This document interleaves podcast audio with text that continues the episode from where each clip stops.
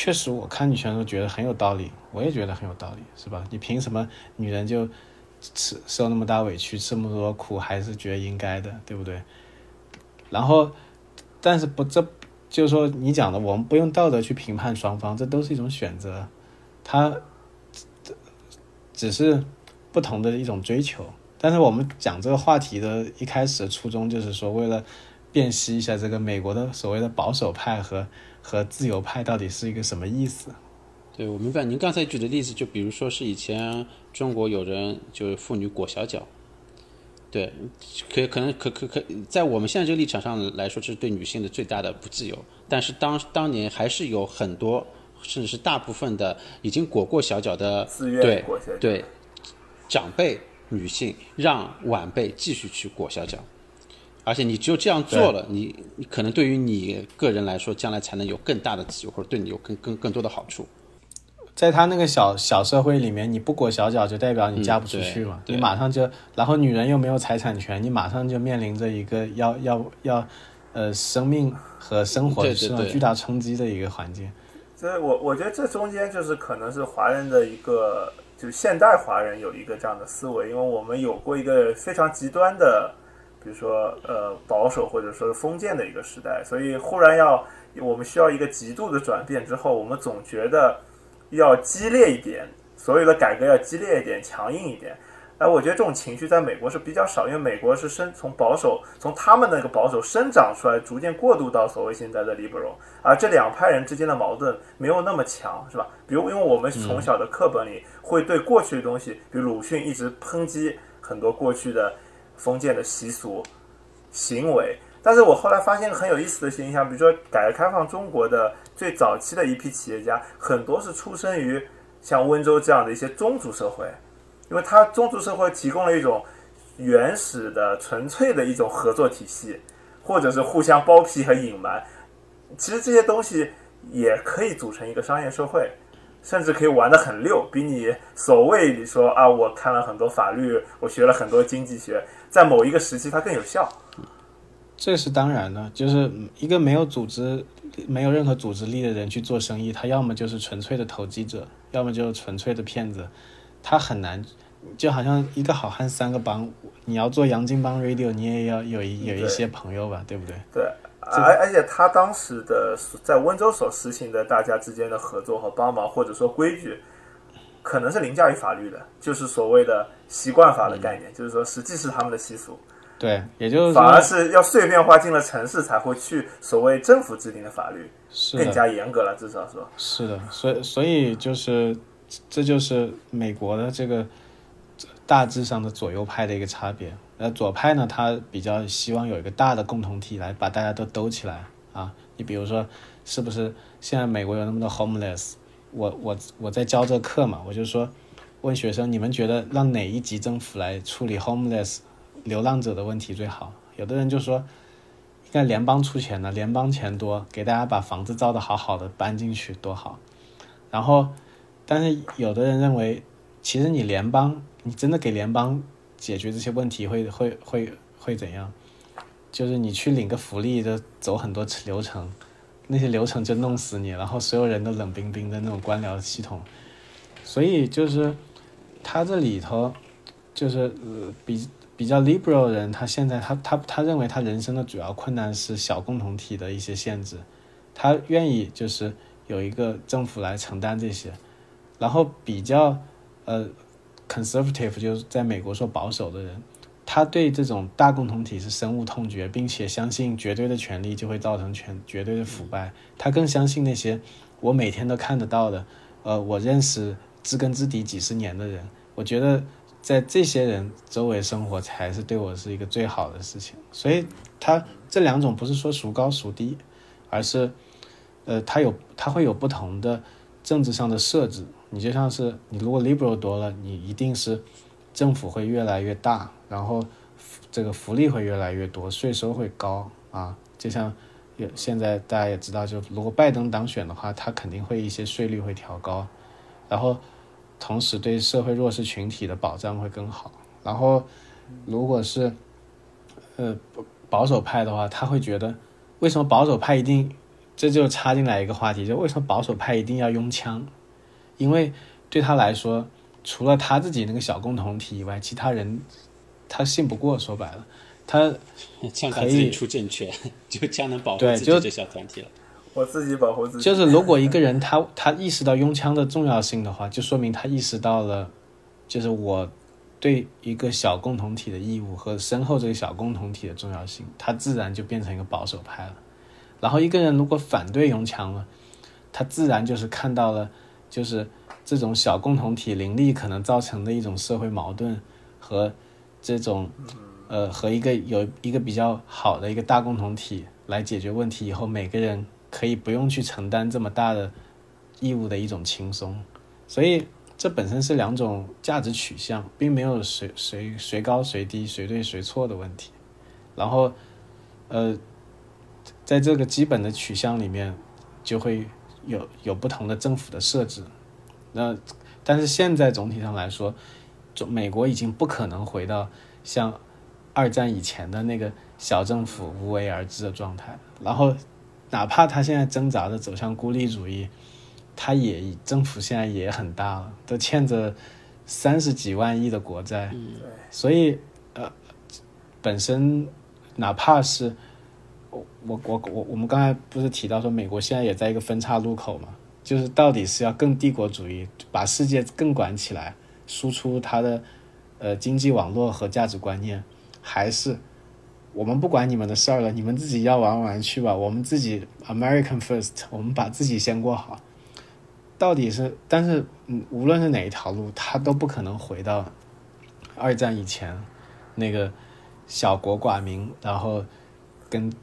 外面的世界就切割的比较干净那个状态。这两两种方式哈，就是各有优劣嘛。不，你你你不能我完全说是。呃，选择哪一个？但另外一方面，就是我们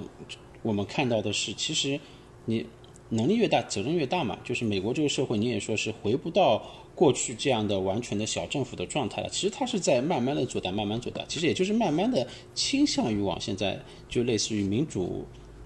民主党的方向去走。因为我我我我听到很多，比如说一些传统的这个共和党，他们在。他们投票的时候的理由很很简单，就是我我我必须投那个川普，为什么呢？因为川普在他的任期里面有一次的，就是这个现在这个大法官的提名选举，对他们保守的保守派的人来说非常重要，他一定要任命一个保守派的人，然后干一辈子，然后才有可能呃对他们保守派将来的发展有有有有有有一定的倾向，那不然的话就可能慢慢慢慢的真的就会被同化过去，会被带。带到嗯，就是呃，就是自由派的一边去。那这可能是美国，我觉得是让这两股力量并存，让他们自己去角力，然后做选择。而相比较，你说中国其实以前也有这样的一个问题，那就就就我中国刚统一的时候，那 OK，就是各个地方有有地方的呃政权，也有你说当地的一些很很大的势力，对吧？宗呃宗族势力在在在在当地形形成了就他们自己的利益团体。那我觉得中国的选择，其实中国中国是在这两股力量里面直接，中国政府做出了选择。我们怎么做的，对吧？我们发展城市，我们就是要做大政府。当然，我对于一些特殊的地方，我们可能会有一些自治区啊之类的。但是绝大部分的情况下，我们是以大政府的方式去去涵盖。去发展的，所以是不是说将来的这个世世界社会的这个这个趋向啊？因为你强国之间的竞争，你要国家做的强做的大，那势必呃你政府其实要 cover 的东西也是要越来越多。那还是就是保守派的这一面，其实是会随着时间的流逝会被慢慢的给削弱的。你问的这个问题是非常深刻的一个问题，然后呃，我想我想。先说里面你刚才讲的这一个点，就你说是不是现在有这么一个趋势，就是呃国际竞争，因为国际要竞争的话，你肯定政府得强嘛，人家强了，你自你不强能行吗？其实这也是美国的联邦政府变得越来越强的原因之一，因为你这个呃其他国家都强起来了，你要跟他们又要打又要去竞争，哪怕是你要打仗，你就要有那么多钱，最起码是吧？然后呃，所以他一步一步是这样子，也是在挑战中大起来的，然后层层升级。但是呃，你要问我的话，我会认为说保守主义有它独特的重要性，就是我我把它认为是事实上。我是稍微有一些偏向保守主义的，因为我认为保守主义是秩序的源泉，就是真正的美国的秩序的源泉是在保守主义。然后就是你就是就好像我给你举个很简单的例子，就是呃我们你刚才讲了，就是为什么我们中国发展的大政府，美国不是大政府？其实不是有一个人或者一个政府他决做了这个决定。而是这个现状是由于一种长期的博弈形成的，然后就好像很多人说三权分立好像很很厉害，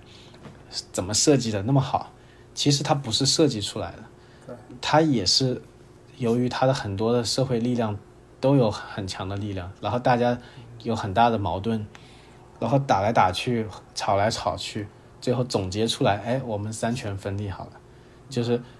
就像欧洲。的那种，呃，我们知道这个民主最最早的一个来源是英国大宪章，呃，现代民主，这个这个，呃，宪宪政民主，不是不是说希腊人的那种民主，就是说现现代的宪政民主的来源在英国大宪章，那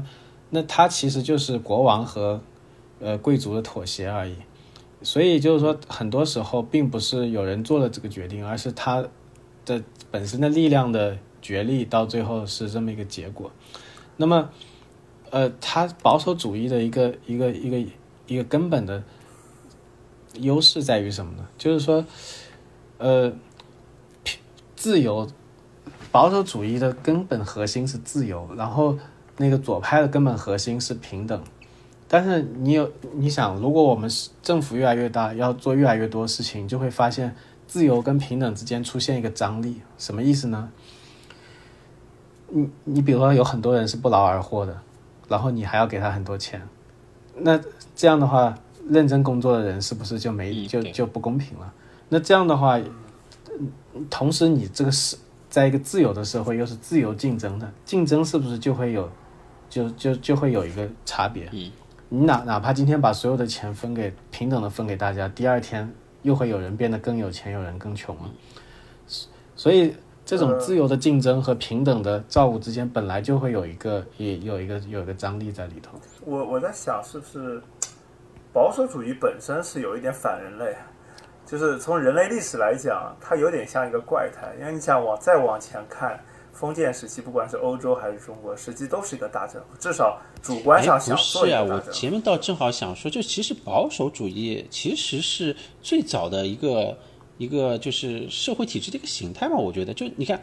我这保守主义其实就是先有家再有国嘛，对吧？当初的清教徒过来，他们跟教教会之间的联系是最紧密的。他们一一个群体，别的一个群体，一个群体，他们组建起来联邦，形成形成了周，形成了美国嘛。那中国以前可能周朝的时候分封天下，其实呃中央王朝的势力是弱的呀，你。到最后还是各个地方的势力比较强，还是这种这还是这种保守主义的势力是更强一点，是先家国嘛，家国天下嘛，先家再国嘛，那个时候是这样子。但是发展到后来，对吧，就变成国家了。应应该说就是淘淘说的这个这个观点吧，其实是因为你现在站在一个政府已经很强大的情况下去往前看。但是你如果去看一下，所有的文明都是这样子的，它在一开始最有生命力的时候一定是自由的，换换句话说，一定是保守的。你就好好像是几乎所有的文明的一开始都是都是差不多的，都是一种封建式封建式，然后封建式的时候，所有的人都是自由的人，然后自由的人才能发挥最大的一个创造性和一种一一一种能动性。你就好像好像说。我们中国文明的就是青春时期，就是在在这个周朝，这那个时候为什么诸子百家这么厉害？就是因为那个时候的人他是一个更完整的人，他他完整到什么程度？他随时可以跟，他可以把自己的生命也随时可以用来实现自己的呃想法。那么，而且呃，而且在那个时候是贵族社会，其实所谓的贵族就是他整个从他的人来说是更完整的，就是更没有人能够奴役他。但是到秦汉之变就是一个大的变化，就是有一个一个统一的中央帝国以后，他人变成了很多人变成其他人的附庸。所以，其实就是美国的生命力，其实就在于它的一个蛮族性。中西部人是红博，但其实红博才是美国秩序的制造缔造者，而不是大城市里的知识分子。就是如果是大城市里的知识分子的话，美国不用独立了。那个这个一七七六年以前，英国的那些老爷很多都读过牛津、剑桥的，他们老是嘲笑你美国这些这些乡巴佬是洋基洋基佬，就是很土的。Yankee，对，但是杨基佬他是什么呢？他有一股狠劲，他就是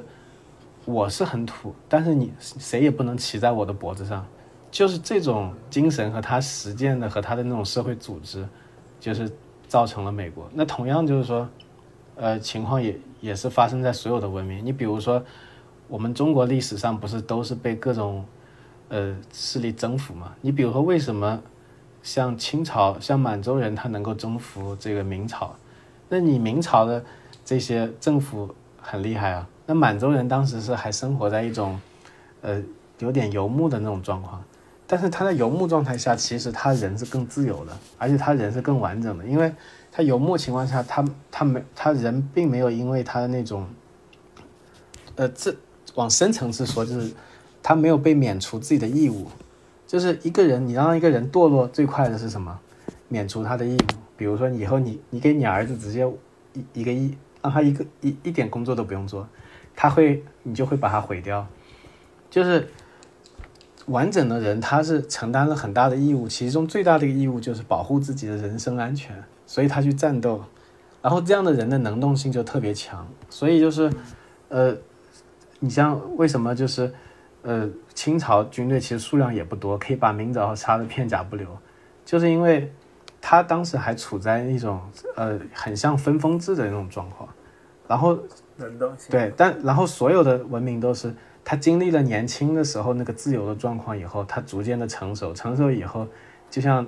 热力学第二定律一样，他释放了自己的能量，创造出了灿烂的文明，然后慢慢的就化为灰烬。到文明的末期的时候，就像是明朝的末期或者清朝的末期，你有一堆特别聪明的人，饱读诗书的人，但是没有任何的用处。说不出来。对，对，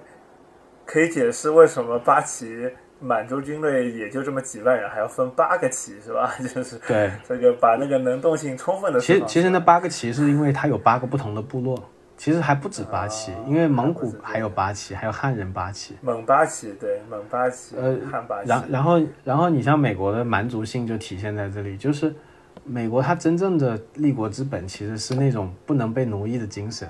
和它相对应的社会组织，而不是如果要论知识分子的话，法国和俄国比美国多得多啊。对，所以就是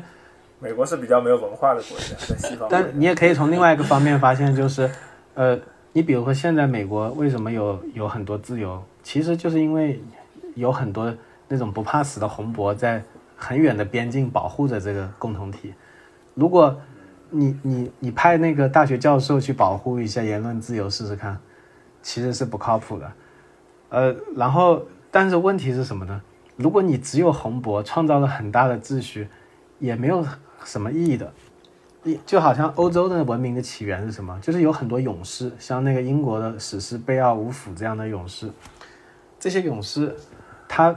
他有一身力气，打谁都打得过。但但是你得有一些农民呢，他是打不过人家的。那好，那我种出来的田和打出来的肉，我给一部分给勇士，然后我就在你这儿生过日子。这就是国家的和部落的起源。那那问题就是现在来了，就就是。如果你只有勇士没有农民，也是不行的，他就不能变成城邦，就不能有灿烂的文明。所以，你可以说，左派的人就是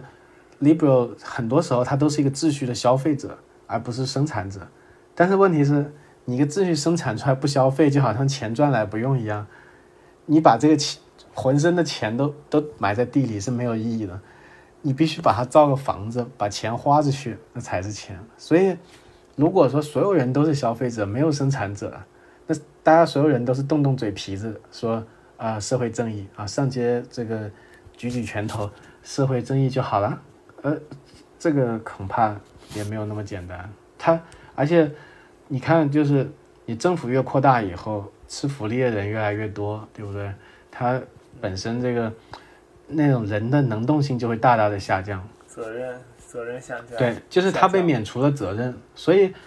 根本上就是我们说那个很多人为什么会投川普或者是投什么？因为我隔壁住着一个老太太，她她他八十几岁了，他有一天请我吃饭，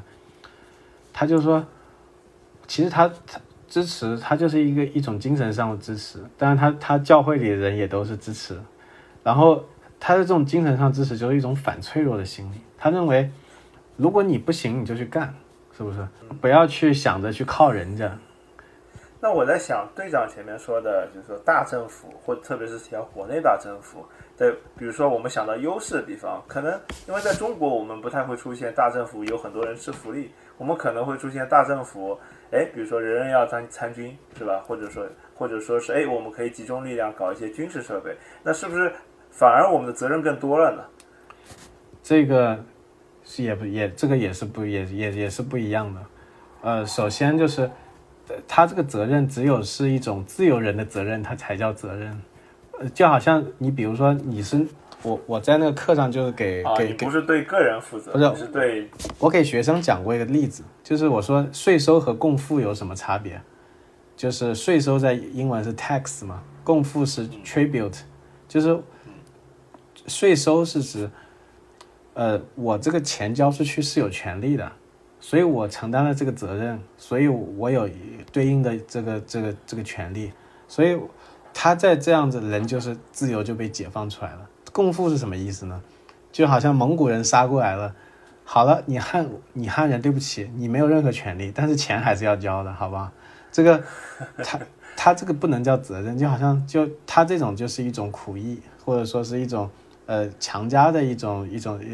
一一种呃负担。哎，他对于说这，我想到最近有一句话，就是说我在网上看到哈，就是说有有两个人吵架了，他说的一个观点就是，上海究竟是上海人的上海，还是还是中国人的上海？你这个话有点反动的，你要就好像啊，不，我不是说反动，就我我的意思是说，啊，我个人的观点哈，跟你比较像，我可能觉得就是说。你至少要在上海收税，呃，交税，对吧？或者说你在上海有一套房子，你才有资格说我在上海有一部分。如果你一辈子住在一个，比如住在东北，从来没来过上海，然后你天天说上海也有我一份，哎，也有点奇怪，是不是？所以，所以我我用一个美国的例子回答你，也是跟我们今天话题有关的，就是美国最早的选举权跟欧洲一样，不是谁都能投票的，必须是资产在五百美元以上，或者是。有十好像十二英亩土地，然后在英国的话，有一种叫自由民的人才能才能参与政治。什么是自由民呢？就是你家有一定的钱，至少能供得起你买一个买一副那个英国长工兵的弓和基本的武装的人，也就也就是说，你对这个国家是有义务的，就是而且呃就是有责任的，而且在这个责任上你有权利，所以你才能投票。就像以前我们周朝的时候，那个周厉王不是很昏庸吗？发生了国人暴动。什么叫国人？其实不是普通老百姓都叫国人，而是那些就是有政治权利的人，一般他们都是参军的。所以呢，在美国的选举也是经历了这个过程。他一开始是只有那些有一定资产，意思说我至少是不靠人家生活的。我不但不靠人家生活，我还。我还就是可能还可以对我们社区有比较大贡献的人，这样的人才能投票。这样的话就是公民权权责是 是对等的。然后，然后呢，就是说到后来为什么要扩大呢？每一次扩大都和这个征兵很有很大关系。你比如说我们现在熟悉的这种全民民主，大家现在已经当成是一种很普遍的，好像天上掉下来就该这么办的事情。其实它是在一战以后才发生的，因为一战以前，欧洲都是贵族政治，贵族是专门负责流血，普通人不用流血，就跟日本一样，打仗是我们武士的事，你农民打什么仗，是吧？所以日本的那个战争规模和欧洲的战争规模都是很小的，但是他都是职业的军人在打，但是到了一战出现了总体战，贵族全打完了，然后你那个机枪扫过来，贵族练一辈子武也没用，所以就是有了全民参军，才有了全民选举，所以他这个才有了民族国家，才有了以及后来的这些。所以就是这个你讲的这个上海人这个问题也是这样的，就是你要你的意思就是你应该起码出钱嘛，对吧？那对，那那那过去来说的话，流血的人贵族可以在在肯定是统治阶级，出钱的人可以在那个下议院也可以混一混一个混一个位置，但是如果是那种要饭的，肯定是没有选举权的。但是现在呢，由于就是呃之前的战争和这种平等主义的推动，就是现在大家都可以有选举权。它当然它有它有它的好的和坏的地方，好的地方当然是你你让更多人参与进来，然后把大家的政治力量都保政治权利都保障了。坏处就是，呃如果你一个国家，比如说有有三分之一的人都是吃吃低保的，比如说，然后你让他们决定要不要继续吃低保，他们肯定是决定继续吃低保的。嗯，现在的问题就是欧洲国家，你不用说欧洲了纽约就出现这样的问题了。就是之前疫情的时候，那个纽约州州长就说：“哎，你们纽约、纽约、纽纽约市这些住在上东区的有钱人，干嘛都跑走了，都搬离纽约了？你要知道，我们纽约有一半的税都是你们这百分之一的人交的呀。你要是走了，我还搞屁呀、就是这这就这这也会产生问题，所以就是之前有一个很有名的小说，就是安兰德写的那个《阿特拉斯耸耸肩》。阿特拉斯不是那个背地球的那个神吗？古希腊。就他的意思就是说，阿特拉斯不想背这个地球了，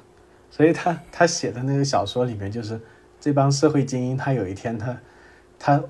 撂老子也想歇会儿了，所以就是这就是秩序消费的一个问题，就是说你如果消费过头了，当然就是一个社会里面发达的人应该对同个共同体里面不发达的人有有照顾的义务。这对这哪怕是最保守的人也是这样想的。你就像其实最早的这种福利都是教会搞的，又不是国家搞的，对不对？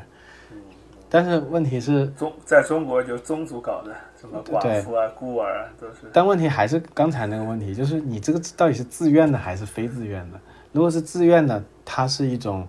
呃，它是一种义务，它会带来权利。我大善人在村里的发言权就大。如果你是强迫的，好了，呃，我比如说我这个呃贝佐斯交了一堆税，我出来还被人骂，对不对？那我就不乐意了。而且呃你这个收我税也是没商量，我还想少交点呢。呃，所以这个东西就是这里面有个张力，就是说大政府和和小政府秩序生产和秩序消费之间就这样。对他，他永远有一个互相博弈的过程。其实之前队长说中国已经决定走大政府，其实我觉得这里也有个问号的，就是我比如说七九年以后我们走改革开放，它其实是有一个所谓摸着石头过河的时候，而且有十年，呃，地方政府的权力非常大，呃，当时称作诸侯经济，这也都是呃，就是鉴于经济学教材上的一些名称。对。啊，那个、那个、那个，后来我们又收，然后又会有一点放，又会有点收。当然，我们现在近十年可能是相对比较大的胜负，会让你让我们感觉，但它不是过去三十年整个的一个总体，总体实际是在有一个摇摆的过程，就是到底是政府大点好还是小点好，到底是啊、对我们还是在摸索。有时候就是它并不是有一个人来决定的。你就像呃改革开放的时候，呃问题是你国营企业，你要是、呃改革开放初期，你要是也能够做出来，那干嘛要小农经济呢？对不对？因为他当时那个体制本身就已经有点不太行了。呃，你要是呃人民公社搞得好，干嘛何必还要把这个田地给分了呢？再分了，对，所以它本身就是，呃，因为当时大家会发现，我们还真得依靠这些人，所以他的那个话语权就大了。然后包括地方上县一级的、市一级的这些官员，我们真得靠你们，要不然钱就搞不出来了，这个生产都弄不好。但是他到一定的程度以后，他也可以就是说啊，我也可以来来收你了，我的我的我的力量壮大了，对不对？他其实有个博不过现在有些国。企看上去盈利也还可以，就好像没有必要再去改革了，是吧？没有必要说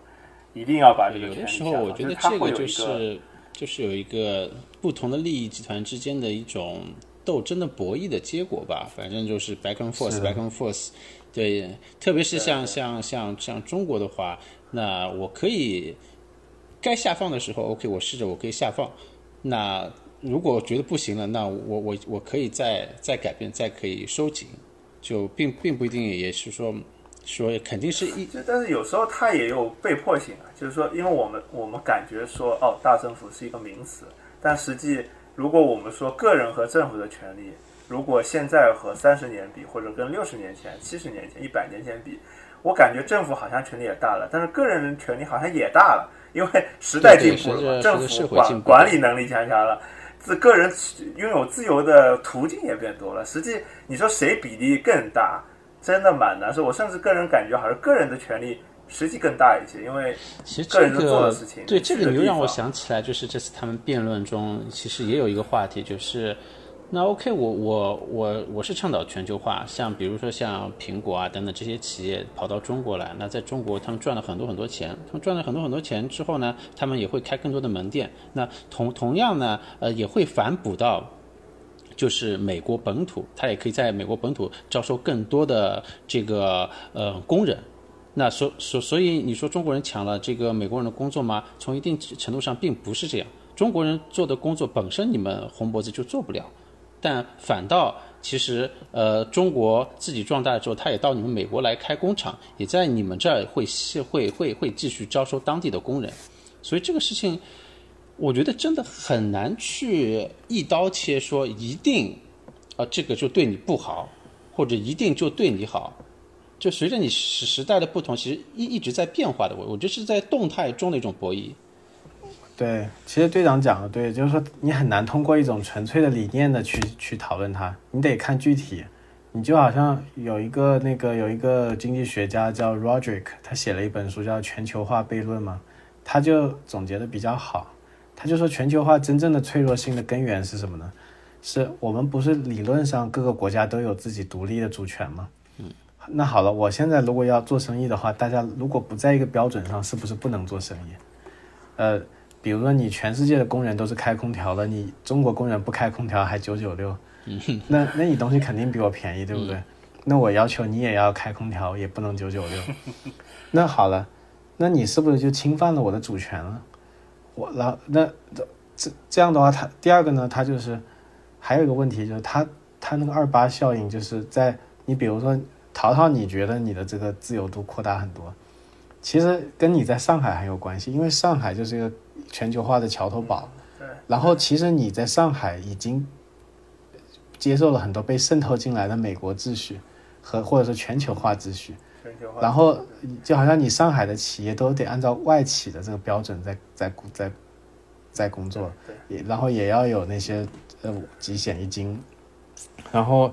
第二个呢，就是呃上海是既得利益比较多的在这全球化，但是它同时全球化了以后，是不是一些不沿海的内陆的省份，其实它的那种社会的遭到解体的，就像很多人都说，哎呀，我的这个家乡正在农村的家乡正在消失，在衰落。就是它其实它都是在各个国家都有这种二八效应。你比如说，在美国来说，呃，其实财富总量增加了呀，对不对？那我我也可以说，那我美国人赚那么多钱，不得吃饭吗？花钱吗？消费吗？那难道不多养人吗？但这些都只是一种理念，呃，你要具体到到底是谁得到了工作，谁失去了工作，谁呃怎样，然后他们都有怎么样的反应和可能造成怎么样的影响，那是一个很具体的事情。你你你说的二八效应，让我感觉实际还造成了一个副作用，就是实际虽然我们共同财富是增加，但是实际差距变大了，因为你拿八，我拿二，对，然后不断发展下去，可能就变成十六对四，就三十二对八，然后到一百对一个十。就这个，因为我觉得人的财富实际是相比较出来的。就就比如说你二十年前你有一个手机，那你就是最富的人，但现在人人有手机，你也不觉得自己有多富。所以就是说，所以说现在的困难就是这样，就是说啊、你比如说拜登要全球化，川普不要全球化，其实你哪怕投了拜登，拜登也不一定能做好全球化，因为现在就是为什么川普能上台，就说明全球化已经出问题了。就是这个问题既不是川普搞出来的，也不是拜登能修复的，而是我我们刚才讲的就是全球化，它经济上起，它它政治上依靠的是冷战的这个呃余波，然后它的经济上本质上等于是外国资本家本地原子化的劳工，就是这这个东西吧。那为什么中国有那么多原子化的劳工呢？其实还是一个政治因素。那为什么你比如说像你要去印尼或者是呃像马来西亚等等菲律宾，你要去搞全球化就比较难？为什么？因为它那个基础社会基层的小共同体还很发达，他可以跟你说，你不要跟我谈钱，钱在我们这儿行不通的，你拿着二十美元都不会有人给你剪个头。如果你如果你不跟我们搞好关系的话，就是然后我们会就好像我不知道你们有没有看过一些搞笑视频，就我们中国人去非洲开厂的，然后那些非洲人干活特别懒，其实他懒是我们的维度，对他们来说，这是正常。就是我我有必要像你那样九九六吗？你在我们这儿，你以为有钱就是爷吗？我我我我到处都是，我这儿水果很多，我吃根香蕉就能裹肚子，我何必跟你这儿那什么？我有意义吗？啊，你说的太对了，这是真实感受。我觉得出国前我就觉得穷国家就要努力，人穷要努力，这是我们从小被灌输的理念，在国际上是行不通越的。穷的越到什么越越南美啊、墨西哥，因因因因为他们那些 那些国家的人，穷开心的是人的常态。因为那些人生活的状态就跟我讲的那种美国的基层小共同体一样，你不要说有多少钱，你只要不受剥削，不受大共同体的剥削吸血，你那些也够用了，对不对？你知道美国那个牛才多少钱一磅吗？生牛，就是才五毛多一磅的牛肉，生牛的话，所以如果你没有人来跟你收税，没有人剥削你的话，一个小资耕农可以过得非常的幸福，不需要。呃，然后身边围绕着一些这种叔叔阿姨，所以为什么说这个是自由呢？就是现在很多城市里的年轻人不懂，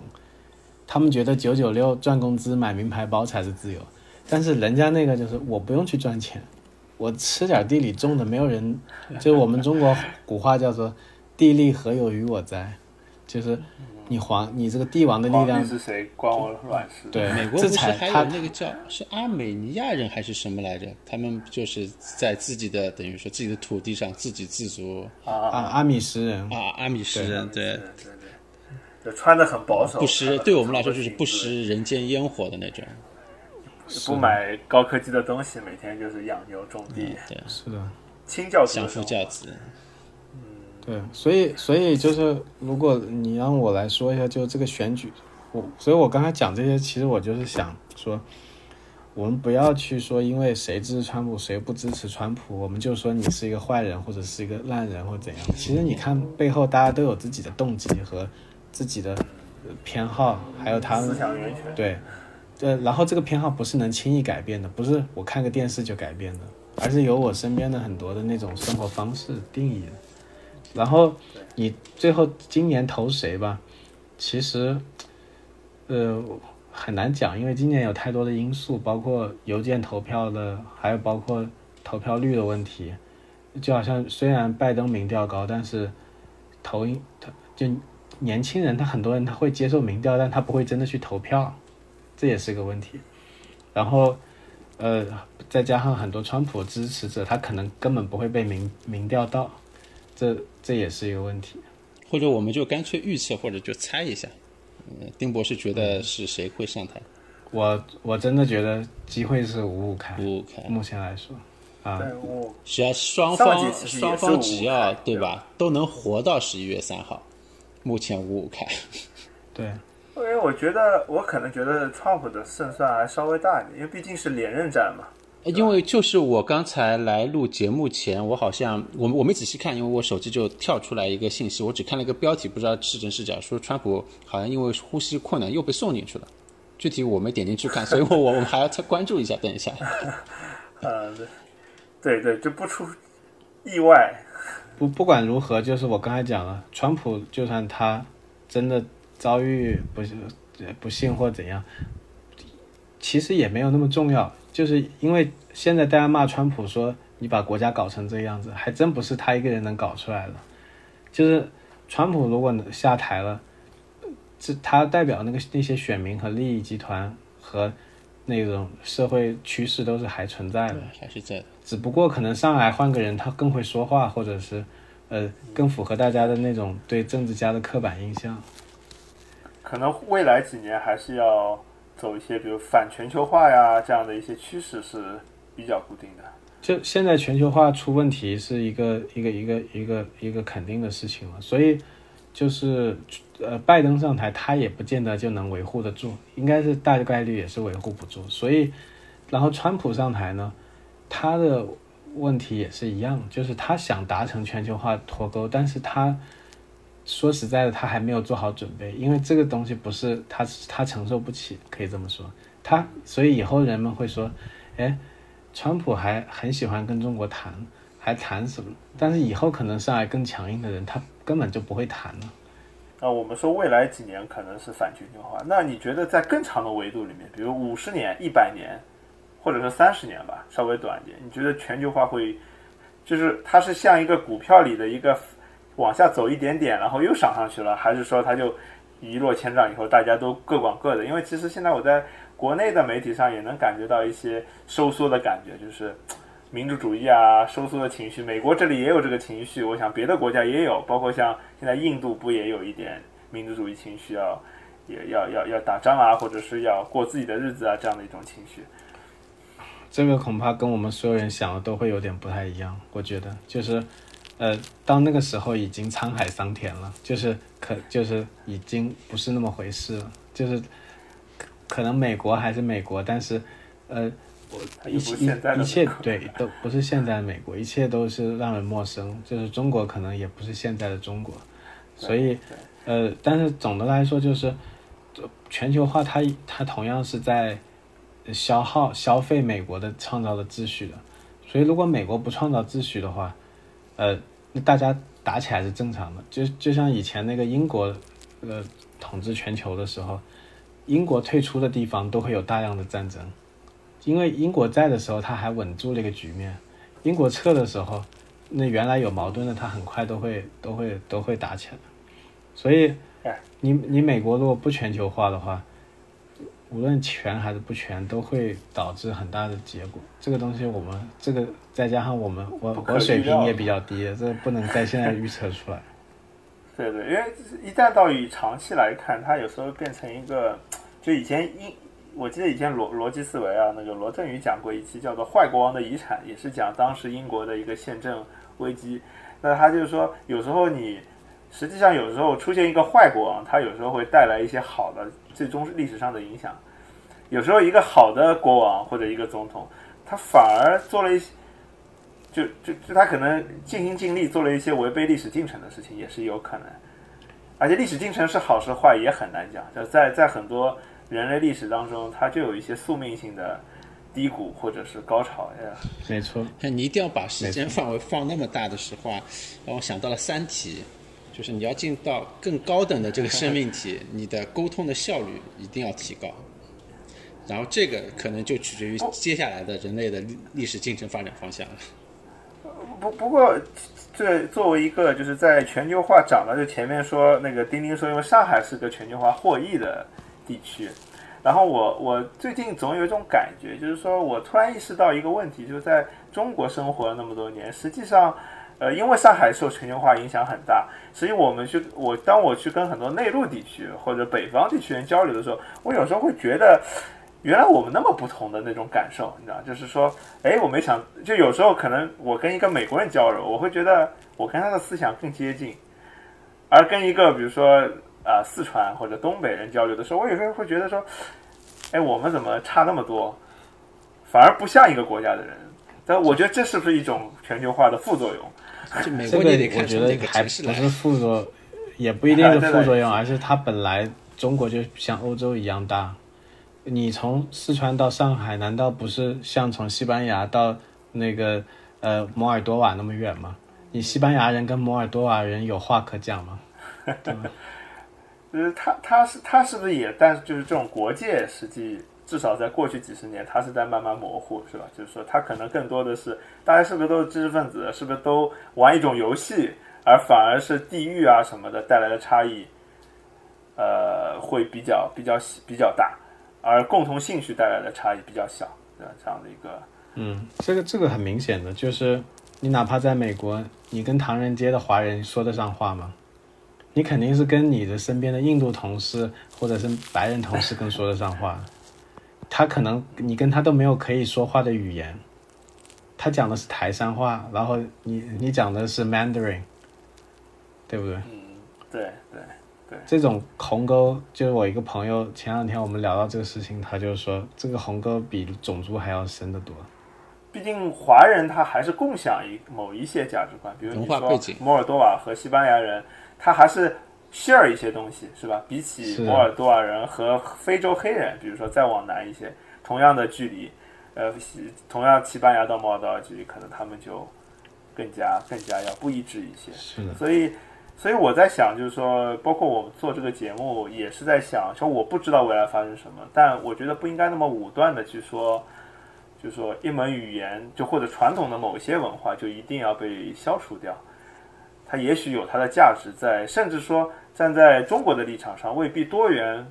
也许代表着稳定。多元就一定代表分裂嘛？这这个也是个问号，因为放到一个历史长度时候，你是都是未知的。我觉得就一切都是未知的，像我们现在不能判断谁当选，我们也不能判断未来世界会怎么样一样，是吧？没错，这个，但是最主要就是通过我们今天这么一聊，大家可能，呃，我们讲了有一些在点上有些，呃，就是飘出去。的东西，但是最主要是给大家对于这个共襄盛举嘛，就是世界头号网红的这个事业，也有继一个稍续关注微就是呃客观中立一点的一个态度，我觉得这是很重要的。啊，对对，我觉得最主要的是试图理解跟你意见完全不一样的人。嗯，对，我觉得这个比较重要，然后不要轻易的就是说跟你意见不一样的人就是傻或者坏，那是没有意义的。其其实我无所谓美国人怎么吵，但是都在美国的华人，对吧？不管刚之前丁博士定义的这个华人，对吧？分分分哪些类别？的确有有一些，我我也几乎已经没有能跟他们共通的语言了，但是。毕竟我们 share 一些相同的 background 的话，或者一些这种文呃文化，那我希望就是在美国的华人能够凝聚力真的能更更强一点。就我如果我们能在美国能能真的聚起我们自己这样的一个比较强有力的小圈子的话，那当这个小圈子越来越越发壮大的时时候，以后我们的这个选票其实才会更有价值。所以现在华人之间，我觉得关于选谁啊，在不管群里吵啊，网上吵啊，就这个就靠队长你了，你这个不是我们这儿最接近选票的，然后你你你去做一个呃带头人，建立一个共同体，然后在这共同体里面，就是以后就你说了算。啊，这这个太太要求了，这个我没有像川普这样的呃领领导力。你你就要求所有杨金帮 radio 人都投给谁就投给谁。我只能要求所有杨金帮 Radio 里面的人先交税给我。那你就等于独立建国了。哎，你们交了税，你们是是会会享有一定的权益的嘛？对你这个已经很很很靠谱了。你其实搞政治跟黑社会收保护费也很像哈。呃，导导你长得比较像打手。OK，那今天聊了很开心啊，也学了很多新知识。呃，那如果喜欢我们这个节目啊，欢迎大家多多收听我们节目，到喜马拉雅 FM，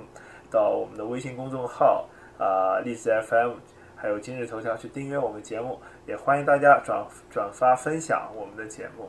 呃，另外呢，这个丁那个呃丁博士草毛他也会有一个自己的个人节目啊、要慢慢推出，我们在这里给大家预告一下，呃，会讲一些呃中国美国的城市的历史，对不对？对，我会，我现在正在筹备做一个呃城市历史的节目，这个会是我非常用心做的一个内容。然后啊，我们这个不够用心。呃这个不一样，因为我们是一个是闲谈的话，就是谈到哪里是哪里，它有一种很好的东西。那我做这个节目呢，主要是自己操刀，就相当于是，呃，自己去把我看到的城市的历史介绍给大家。因为对我来说，城市就是文明的化身，文明的肉身。那么一个城市历史，可能你去过很多城市，但是你如果能够了解它历史的话，就好像你跟一个很有魅力的人交往，你知道他的过往的事情，这有很多好处。这个能够可能会会在我们身上发生一些意想不到的事情，当然也可能会让我们更好的，肯定会让我们更好地理解一个文明。就跟我们最早丁博士来我们这边做上海租界的内容，其实也是一个局部，是吧？上海是一个局部的城市的这样一个角度来看过往的事情。是的，我我我可能从纽约做起，因为我觉得纽约是一个非常有代表性的。通过解读纽约，我们可以理解很多很多的事情。其实，其实有有一个想，之前有一个我有个一直有个想法，就觉得说，其实历史的最基本的单位还是个人嘛，对吧？所以，当你把这个轴轴线从国家降到城市的时候，实际你是看得更细。呃，包括中国古代就有很多所谓的方志，是吧？就是这个府志、方志、县志，它很多包含了很多非常真实的东西，但其实又不那么的政治敏感，但又让很可以帮助你去接触到就是真实的世界吧，或者是理解真实的世界。我这个非我我非非常期待切入点。没错，尤其是我们现在虽然说，因为这个中国跟美国，它可能在舆论上有一些摩擦啊或者怎样，但是，呃，一个有志于呃去理理解这个世界的人，他肯定不会介意多了解更多的事情。那么我们到我们现在改革开放也这么些年了，我们看问题也需要挪进这个视角，不要局限于说一个笼统的美国、中国，那是一个很大的地方，很很多东西可能是不一样。美国人又是谁？中国人又是谁？它太复杂。哎，那那丁博士，就是您您的这个节目有没有一个时间线？什么时候准备推出呢？我呃，我现在还在准备，我今年年内肯定会推出。